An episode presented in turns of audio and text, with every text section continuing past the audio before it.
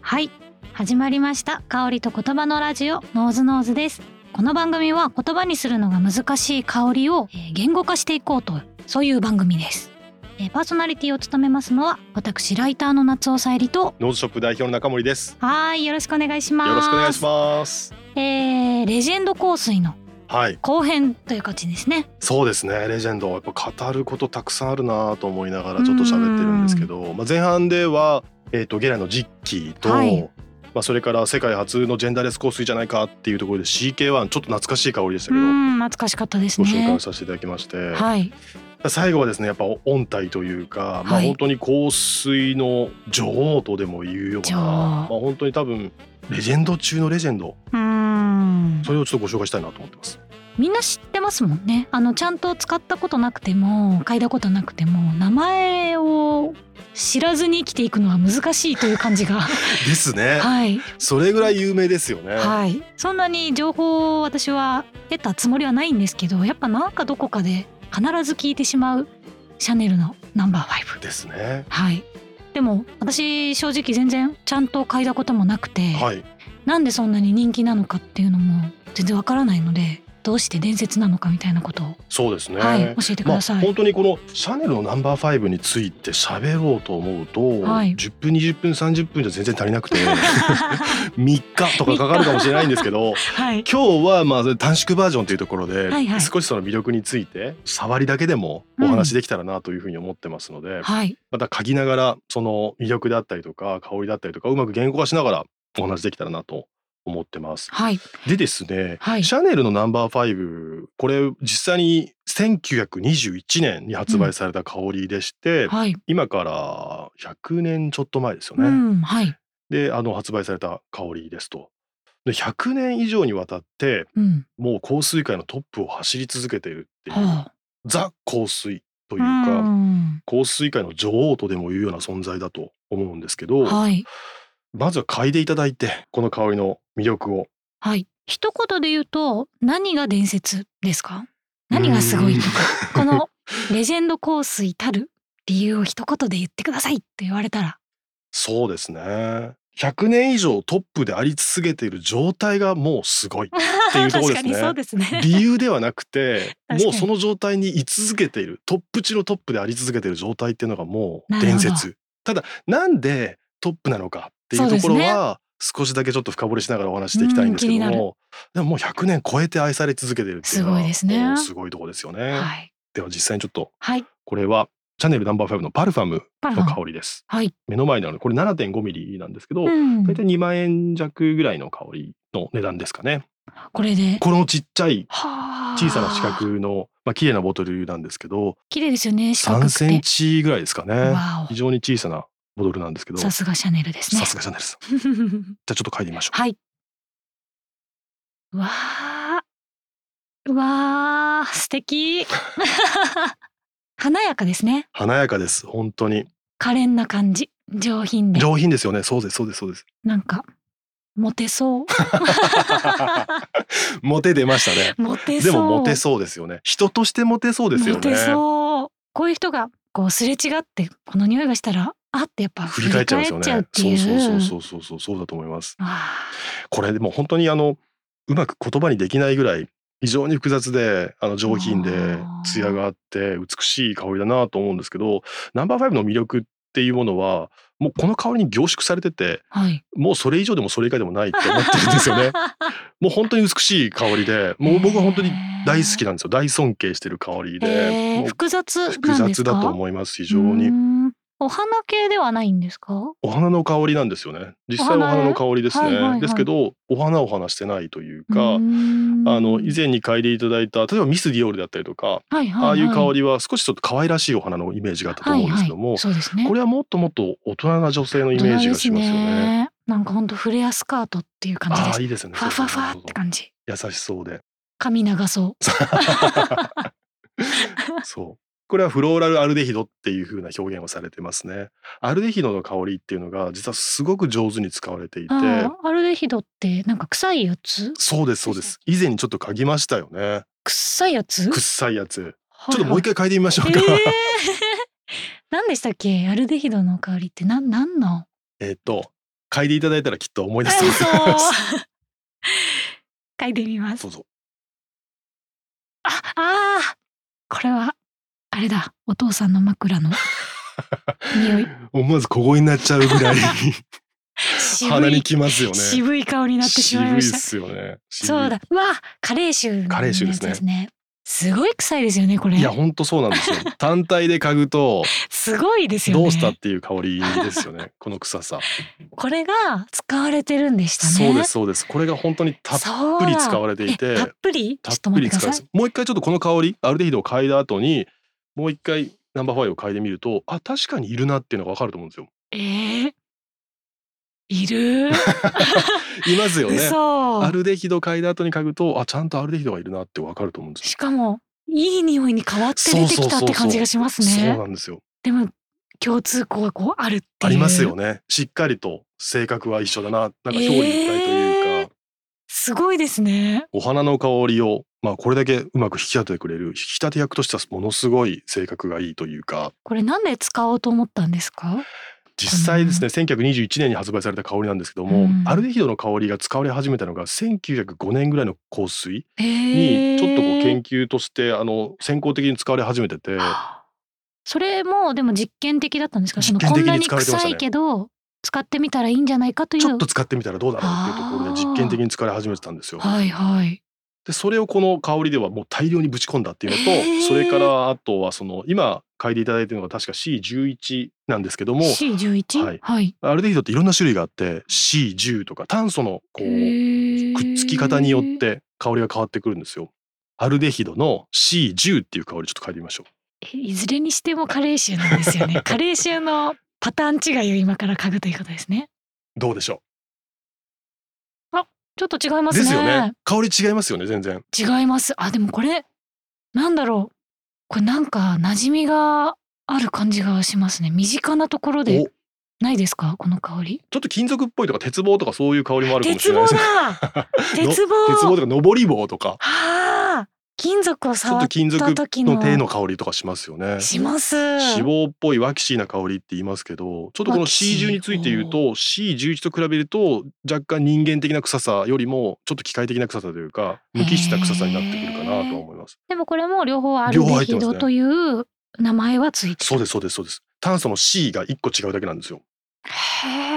えで次は C12 っていうのをちょっと書いていただいてすごいですねなんかやっぱ科学なんだなって感じしますねこでれもここういれうの科学科科学でです。化学ですね。ケミカルの世界すごいこれが C12 C12。ああ。なんです かね。あ、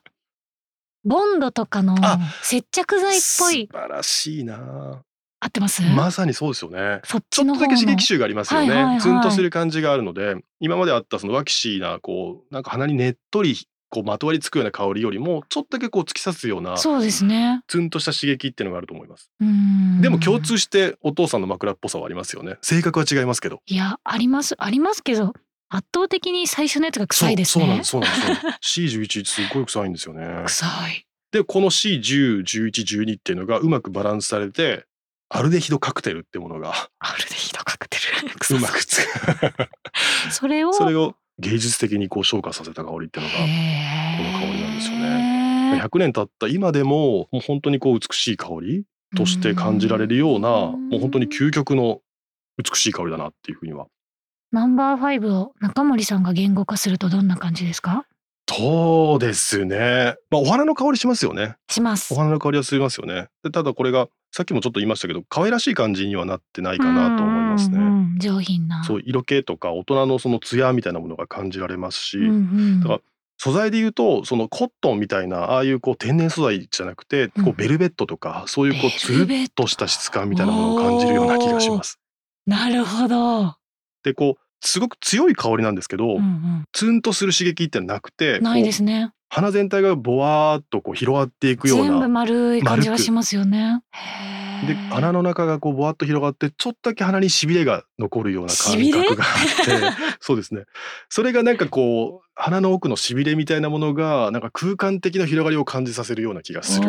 おお、なるほど。なんかこうそういった意味でこう壮大な雰囲気が体感として感じられちゃうっていう壮大。なるほどそんな気がしてます。でも確かにぼわっとしてるっていうのはすごいよくわかりますどこもツンとしてないそう一ですつよねもツンとしてないですそねうそうそうそうそう。本当にままろやかな濃厚さがあるんですけど、決してツンとするわけじゃないっていう。確かに確かにですねやっぱこの香水の凄さってまあ一言で言うのはなかなか難しいんですけど、まあその悪臭でいろんな伝説がやっぱりこの香水にははい紐づいていて、うんうんうん例えばですけどそのアルデヒドを使った初めての香水だっていうふうに言われたりとかはいあとファッションブランドで作った初めての香水というふうに言われたりとかするんですけど、うんうんうんうん実際にはあのアルデヒド入りの香水っていくつうかんその前にもあったので、そこは間違いだったりもしますし、はいはいあとファッションブランドが作った香水っていうとですね、うんうんポール・ポワレっていう人がいて、はいその人がその10年前ぐらいにファッションブランドとして初めて香水を作ってるのうーで、んまあ、そういった意味では本当の意味での初めてのファッション香水ってことではないんですよね。うんうんうんうんうんであとはですねそのシングルフローラルって言われるようなバラの香りとかはいはいスズラの香りとかってうんいうんうそのお花単体の香りを目指して作った香りじゃなくてフローラルブーケうんブブーーケケとして作った初めての香水だっていうふうに言われたりとかするんですけど、はいそそれも違う実際ケルクフルールってへいーうウビアが作ってる香水がもうちょっと前に出てるので、 へーそれも実は本当は正しくはないんですなるよ。ほど、ですけどそういうこう例えばアルデヒドとか、はい、それからブーケの概念とか、うんそれからファッションで香水を取り組みであったりとかそういう新しい概念をいくつもいくつも取り入れておーそれをこう芸術的にうまくまとめきってるっていうのがこの香水の革新性なのかなっていう気はしますね。へえ決してどれも初めてではないけどそれを組み合わせていったらまあすごいものができたできちゃっってていう感じなんですね。なるほど。であとはその特徴としてその香りのコピーができないようにしたいっていうシャネルさんの強い思いがあって、ほうほうほう。まあ、あの解析をすると香りのコピーってできてしまうんですけどうーんじゃあそれをどういうふうに防ぐかっていうふうに考えた時にはい。あじゃあめちゃくちゃ高い香料を入れてしまえば誰もできないでしょへえ。っていうふうにして。大体これ80種類ぐらいの天然香料が八十種類。 80種類ぐらいの天然香料がそしてその、まあ、グラスで作られた最高の香料が使われてるっていうふうに言われてます。八十種類っていうのは普通と比べるとどのぐらい？いや非常に多いと思いますねあー20とか30で作る香水もザラなのでへえ。それと比べると80種類の天然香料がふんだんに使われてるっていうものは非常に珍しいんじゃないかなと思いまうーす。んなんとなくシャネル当時のシャネルここシャネルとかってすごいシンプルなイメージがあったんですけど香りに関してはすっごいたくさ重厚んですよね。入れてるんですねはい。でもボトルもねやっぱりシンプルでかに非常にこの当時ゴテゴテしたカビなボトルが多かったんですけどうんこれ100年間ほぼほぼボトルのデザイン変わってないんあですそうなよん。ですね。非常にそのアールデコとかそういうこうカビな要素っていうものを取り入れたものが当時多かったんですけうどんそれの真逆ですよねあー非常にシンプルなデザインを取り入れたっていうのは美しいですよね。ですね100年経っても変わらない完成度っていうのはやっぱすごいなっていう気うんはこのボトルもだからその時は革新的だったっていうことですよね。でしたねまあ、そうフでァすッねションもそうですよね。そうですそうゴでテすゴテな時からココシャネルさんがこうシンプルでそうですね黒とかで。黒にまとめていったりとか、まあ、ボブカットにしてみたりとあかー髪型をこう変えていったりとかなんかそういう女性の進出にとってそのシャネルさんの活躍って大きなその影響が与えられたんですけど、ままあ、これも多分男性用のその化粧品みたいなものからヒントを得てあボトルのデザイン。香水に落とし込んでいったっていうふうにも言われてますね。へえ。まあだから今でも古くならないみたいなのはあるんでしょうね。ですね。であとこれを売り出す時のマーケティングが面白かったっていう逸話があって、はいはい。と1921年に発売する前この香りができたぞっていう時に、この上流階級の人たちが集まるレストランに彼女が出向いていってうん。でそのテーブルの周りにこの香りをバシャンってかけたんですよ。ほうほうほう。でそうするとその周りに集まる上流階級の女性たちが「あの香りって何?」ってすごい噂になっちゃったっていう。あすごい。でその噂になったタイミングで100本ほど試作品を作らせてええ上流階級のすごい超セレブたちにその100本送りつけるんですよ。すごいですね。であのこれカンヌでやったらしいんですそのカンヌの雪山の中でやったらしいんですけど雪山で。あのカンヌ雪山で話題になったあの香りが私の元に届いたっていうところでその人たちがすごく愛して愛してでそこから少しずつ広がっていったっていうなんかゲリラマーケティングとインフルエンサーマーケティング両方やってる っていえうー、すごいですね。面白いですよねそのままストレートに売ったわけじゃないんですね。ないんですよね実際にプロモーション練りに練ってすご売りい出し始めたっていう逸話があって斬新なや。っぱりその売り方一つとってもやっぱシャネルさんの天才性っていうのがなんか現れてるなっていう気がしますしかも限定で100本そ手に入らない人もいるうと。そうそうそうそうそうそうですそうです欲しい欲しい私も欲しいわ。私 のとこには来なかったわみたいな妬みとか。えすごいですね。面白いですよね当時もでも口コミとかでやっぱ広がるんですねみたいですね。みたいですね。やっぱりその上流階級の口コミっていうのは非常に重要なマーケティングだったっていうふうに言われてるのそで。っか情報交換してる社交場がいっぱいあるからそうですそうですそうです素晴らしい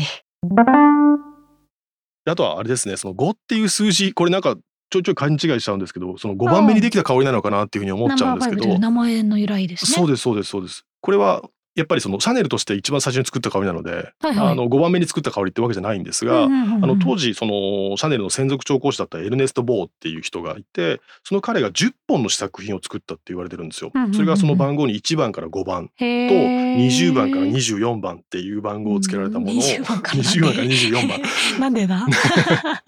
いおそらくもっともっとたくさん試作品があったんでしょうあねー。その中なでるほど彼が多それを持っ分てききったとこれの中だったらそのシャネルさん気に入ってくれるんじゃないかっていうところあでーその1から5と20から24っていうところを選んではいプレゼンをしたらしいんですうよ。んうんうんでその時にバッと嗅いでシャネルさんがこれが私の香りだって選んだのがそのナンバーファイ5ブ番目の香りだったっていうふうになるほどそれがそのまま商品名になっていったっていうふうに言われてそまのす。まま商品名にしちゃうのもすごいですけどねかっこいいですよねかっこいいいいですねシャネルさん自身がその5っていう数字に非常に強いこだわりを持ってたっていう伝説もあってああそうなんですねなのでファッションショーは5月5日に開いてたとかはだからあそういった逸話も残ってるんですよ。それはナンバーファイブ前からそうなんですかそうですそうですそうですああそうなっんていでうふすうに言わねれててなのでまあ彼女自身のなんかこう具現化した数字というかうん彼女自身が非常に思い入れになる数字だったっていうふうにも言われてますね。なるほど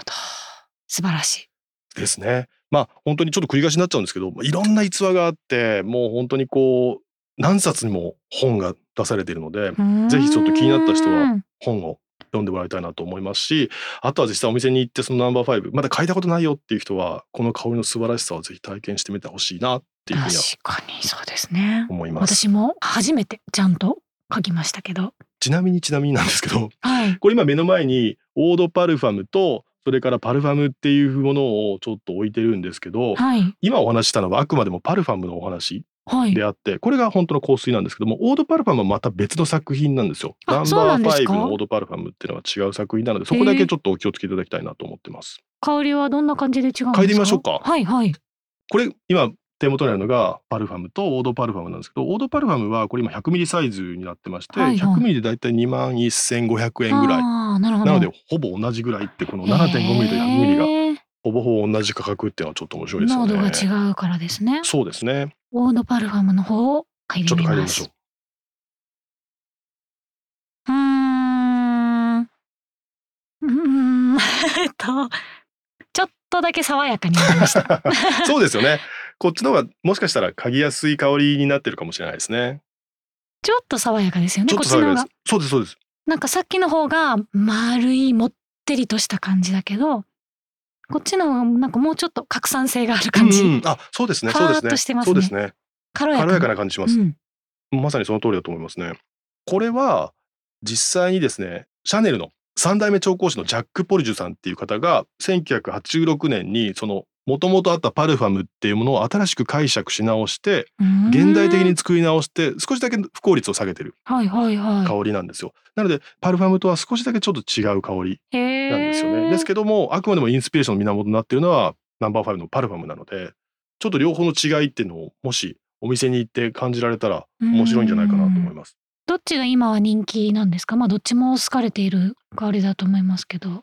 どっちも好かれてると思いますね。ちあーょっとシャネルさんに聞いて みないと分かでも両方ナンバーファイブって呼ばらなれてるい。両方ナンバーわフけァイですよブとね呼ばれてます。私もナンバーファイブ使ってるとか言っててもどっちもかうどっちのことなのか分かんないわでかす。んないってこ本当はとそうですね。ねでも実際あそにうなはんですね調香師も違いますので、しかも香りもかなり本当は違うんで、へ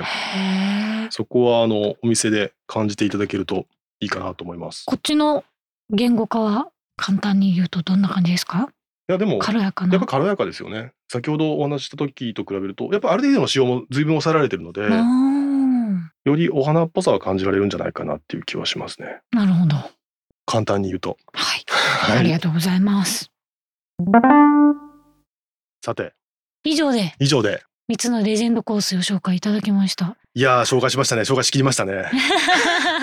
えー、1個目はゲランの実機実機でしたね。はい。二つ目に、 CK1 でした。はい。で最後がナンバーファイブでこれが全部香水の歴史を変えてきたものなんじゃないかということですね。そうですねう。んそうですね。やっぱり新しいジャンルを作ったり、新しいその技術革新があったりとかう、んまあそれから新しい視点が加えられたりとか、はいはい。そういう何かしらその歴史に残るようなエポックメイキングなうん部分があって初めてやっぱり伝説となりうるんですけども、んやっぱあともう一つはいまだにずっと愛され続けてるっていうところあーすここごがいです非よね。常に重要なポイントかなと思います確ね。かに。その時だけの流行りでおしまいにならないっていうのはもうな何においてもすごいですもんとね。思いますね。なるほど。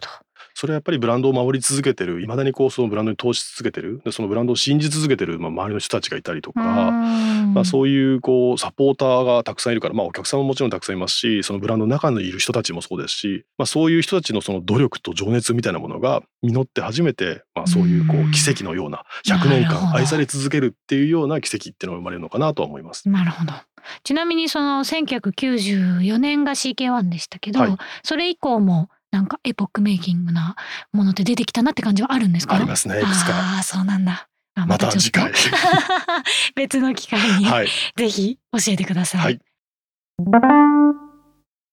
じゃあ最後えっと今日の香水のコーナーにはい行きましょうか。ぜひぜひ今回ねすごい名作を3つ書かせていただいたので、まあ、今回私からちょっと簡単な軽やかなお題を出してみようかなと思ったんですけどぜひぜひぜひ。なんかあの冬になってきたんでなんか冬だからこそ嗅ぎたいなみたいな冬っぽい香りみたいなのがもしあればなんかそういうものをちょっと嗅いでみたいなと思ったんですけどありますかありますね。今日ちょっとお持ちしたのは、はいえっ、とニコライっていうパリのブランドなんですけども、はいこのブランドのバイカルレザーアンタンスっていう香りをちょっとお持ちしました。バイカルレザーアンダンスはいこれ冬って結構乾燥してるじゃないですか。はいで湿度が低くなるので、うん香りの拡散力が少し弱くなるんですよ。湿度が高い時の方が香りは強く感じやすいっていう傾向があって、あーそうなんですねなので個性的な香りもあんまりこうきつく感じなくなる季節が冬なんですよね。なへえのでなるほどあまりこう夏とか梅雨の時期とかにつけないような、うんうんうんちょっと個性のある香りにぜひチャレンジしてもらいたいななんて思うんですけおどーやなるほどなるほどっぱ冬にぴったりなのはレザーっぽい香りああなるほがどおすすめかなと思っているのでただレザーなんですけどうんうんうん非常につけやすい軽やかなレザーなんですよ。軽やかなレザーそううんちょっとなんかこう矛盾する表現ですけ ど今はいはい日はその軽やかなレザーっていうのをちょっと持ってきたのではいバイカルレザーアンタンスをちょっと試していただきたいなと思います。はい嗅いでみます、はいあら軽やかなレザー軽やかですよね。レザーは最後にこうヒュって顔出しますうんね、うんうん、そうそうそうそうそうそうですね。最初からレザーだって感じじゃなくてそうそうそうそうそうそう。最後にチュッチュラって感じです ねへえなんだろうこれがレザーなんですねちょっとだけピリッとした感じありますか一応そのトップにペッパーがあって、はいはうんっいて吸い込むとなんとなくこうこそばゆい感じが鼻はいに届くかなと思いますね、これが結構軽やかさを演出してくれていてへえなるほどで吸い込むとなんかすごい鼻の奥が少しだけ痒くなるような感覚ってありますありますすよねありますで真ん中にレザーがちゃんとあってお花の香りも少しだけあるんですけどそれよりもちょっと甘みがうまくブレンドされてるなっていう感じがしますねあとサンダルウッドのクリーミーさがちょっとうまくこう後後ろ側で働いてくれてるのでなんかレザーのこうツンとした感じみたいなものが非常にこうまろやかにこれすごいいいですね あらわすごい好きな香りがしま嬉すしいよかったうなんかこのペッパーの感じなんかちょっとピリッとしてるけどかっこよすぎず、んうんでもやっぱ個性的ですねでも個性ありますよねそうですよね、はい柔らかいんですけど、お花とも言いづらいしまあそうそうそうそうそうなんだろうって感じがする。なん、なんですかね、こ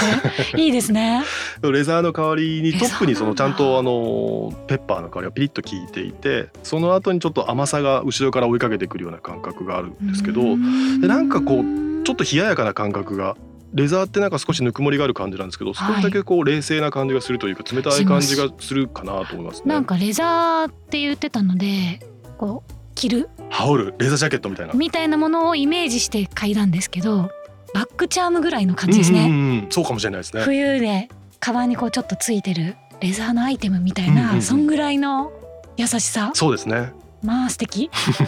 爽やかですけどね儚げでちょっとだけ透明感を感じるようなあ透明感すごくありますありますよねなんかやっぱ冬の景色があそうそ見うえてそうきそうそてうそうそうですでしかも都会的な感じがすごくしますああすごいそうですねロシアにあるバイカル湖っていう湖をイメージしてるんですよそうなんこでれすか三三日月型の湖でへーそこをイメージしてるシベリアの真珠っていうふうに言われたりとかするんですけどすごくまあ冬に綺麗な景色が、あのーあーなるほど見えるそ湖らしいです。う聞くとそんな感じもしてきました なんか星空的な 確かにちょっとツンとしてやっぱり冬の景色ですねそうですよねでもやっぱ個人的には冬の寒い時期に働く女性の高いヒールを履いて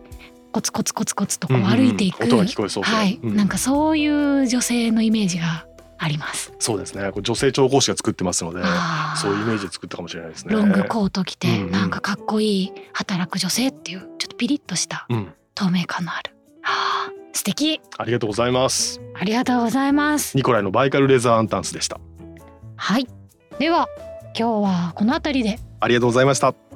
ハッシュタグカタカナでノーズノーズとつけて番組への感想やコメントなどをツイッターで投稿いただけると、えー私たち見に行って一個ずつ参考にさせていただきますのでぜひよろしくお願いします。はい投稿お願いしますではまた来週さようさよなら